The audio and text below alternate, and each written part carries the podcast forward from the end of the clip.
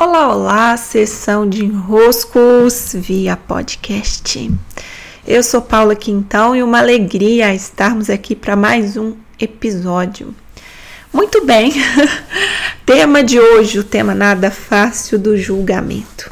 Prometi ontem nos stories dar uma esboçada mais detalhada nesse tema e eu sinto que nos últimos um um ano e meio, esse foi um dos grandes focos do meu trabalho do dia a dia, é a postura de não julgamento. Eu vou detalhar ela aqui e vou mostrar como que essa postura, como que o julgamento ele impacta e cria efeitos tão negativos na nossa vida e nos tira, né, nos impede de viver o nosso máximo potencial. O julgamento, cuidar de não julgar, parece algo que vai favorecer o outro, né? Essa sensação de que ao não julgar o outro, eu estou poupando o outro dos meus olhos, é, do meu pensar inadequado, de olhar para o outro de um jeito não tão bom assim, como se fosse pelo outro essa prática, essa postura. Mas não se trata do outro, nunca se trata do outro. Mas aqui especificamente, o que acontece é, numa postura de quem julga, como o que nós temos como efeito ao julgamento, é talvez uma das frases que eu selecionei do curso em Milagres e postei esses dias nos stories, que diz assim: se ataca o erro em outra pessoa, você se ferirá. É, ao atacar o erro no outro, quem se fere é você. Que dinâmica é essa? Como acontece então a dinâmica do julgamento? Por que a ferida se torna sua? Existe uma frase do Alcorão, eu não tenho essa citação em mãos, eu nunca consegui, mas foi o meu professor de constelação Décio quem citou certa vez e me tocou muito é, me tocou muito porque nos traz uma grande chave. Essa citação diz mais ou menos assim: Não haverá um dia sequer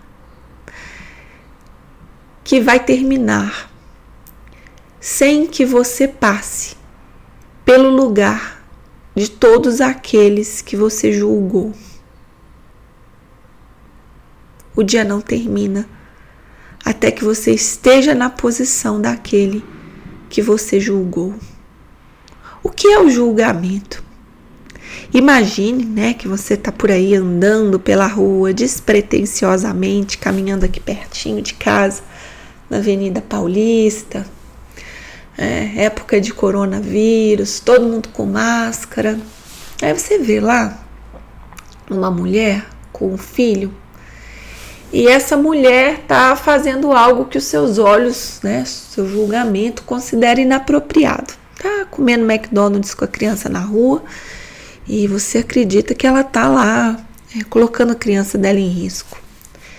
Imediatamente você olha aquela situação e o olhar de julgamento ele faz o seguinte movimento: ele olha a situação do outro e ele elabora uma perspectiva que diz que aquilo não está certo e que há uma condição mais ideal do que aquela para aquilo acontecer.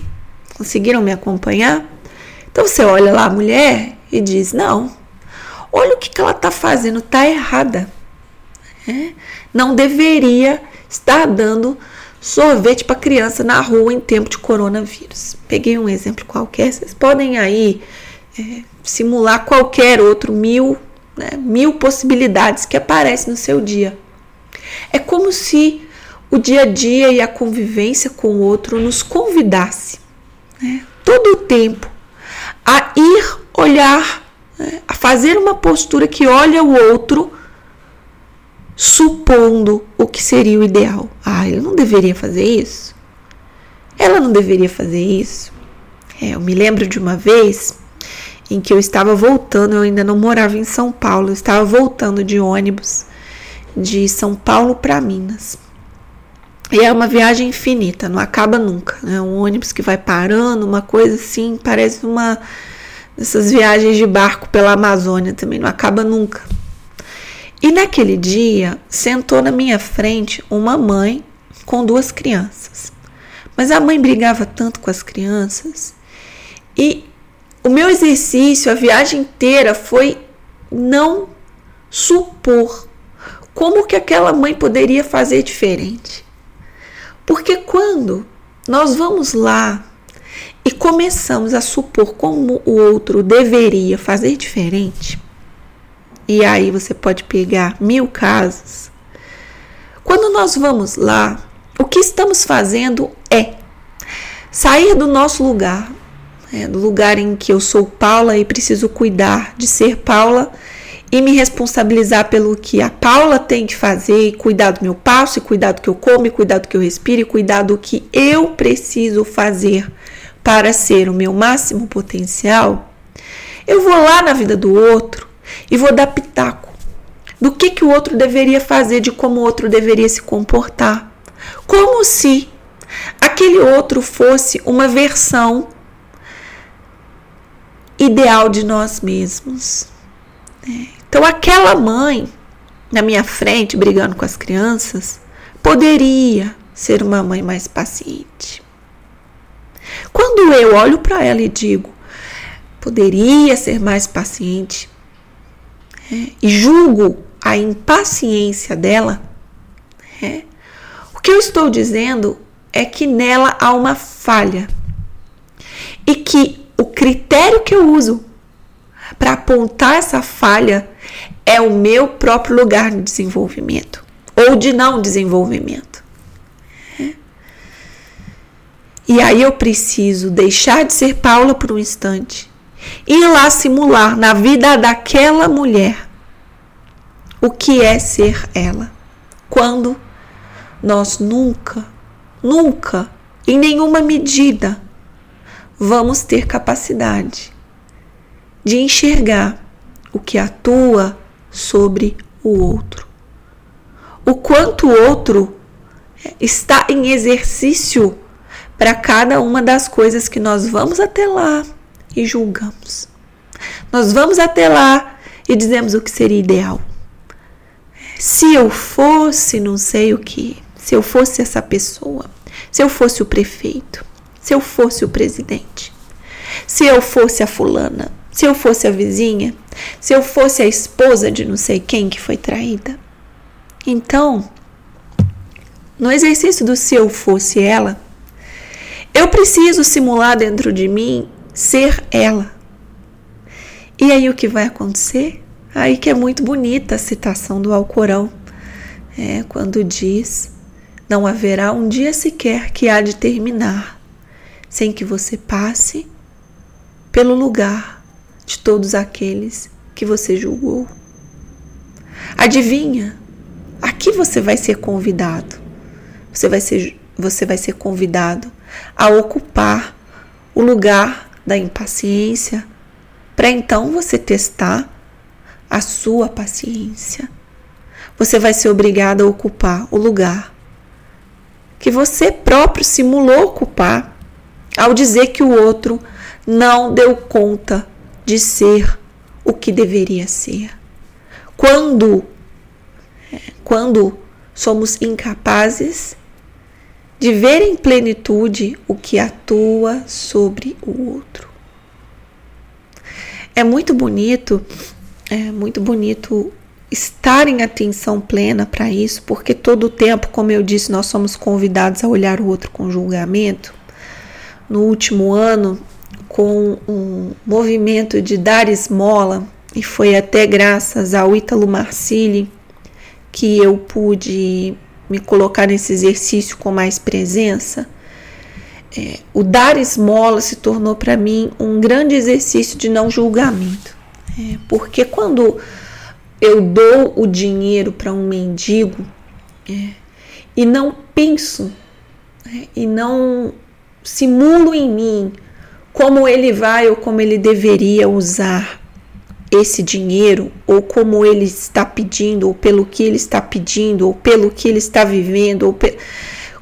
o, o mendigo para mim é a, é a representação máxima, né, para mim, Paula, de, de um exercício muito pleno de não julgamento, principalmente quando envolve a energia do dinheiro porque mais do que olhar a mãe que está lá impaciente com a criança ou dando sorvete no meio de uma crise de coronavírus e passar por ela, ao trocar com o mendigo, é, se tornou para mim uma grande oração. De fato, quando as religiões falam sobre dar esmola, né, esse exercício do não julgamento ele está presente dentro dessa postura, porque ao dar esmola, você está envolvido diretamente num, naquele contexto. Você está colocando a sua energia. E no último ano eu fiz isso de uma maneira muito consciente e como eu agradeço, é, como eu agradeço o fato de perceber que a miséria que mora no outro também mora em mim. Que as partes que no outro doem, também dói em mim. Que a humanidade que habita o outro e que, né, numa postura de superioridade, nós julgamos, a humanidade que habita o outro também habita em mim. As dificuldades, os dramas, cada um carregando a sua própria cruz, com suas próprias dificuldades, com seus próprios dramas, com seus próprios dilemas buscando fazer o seu melhor dentro daquilo que naquele momento é possível fazer. Quem somos nós para julgar? Tudo aquilo que no outro apontamos como falha, como erro, como imperfeição, está em nós também. E ao apontar no outro, com dedos de quem acusa, esse, esse mesmo dedo se volta para nós e somos belamente, didaticamente colocados a vivenciar essa experiência na própria pele.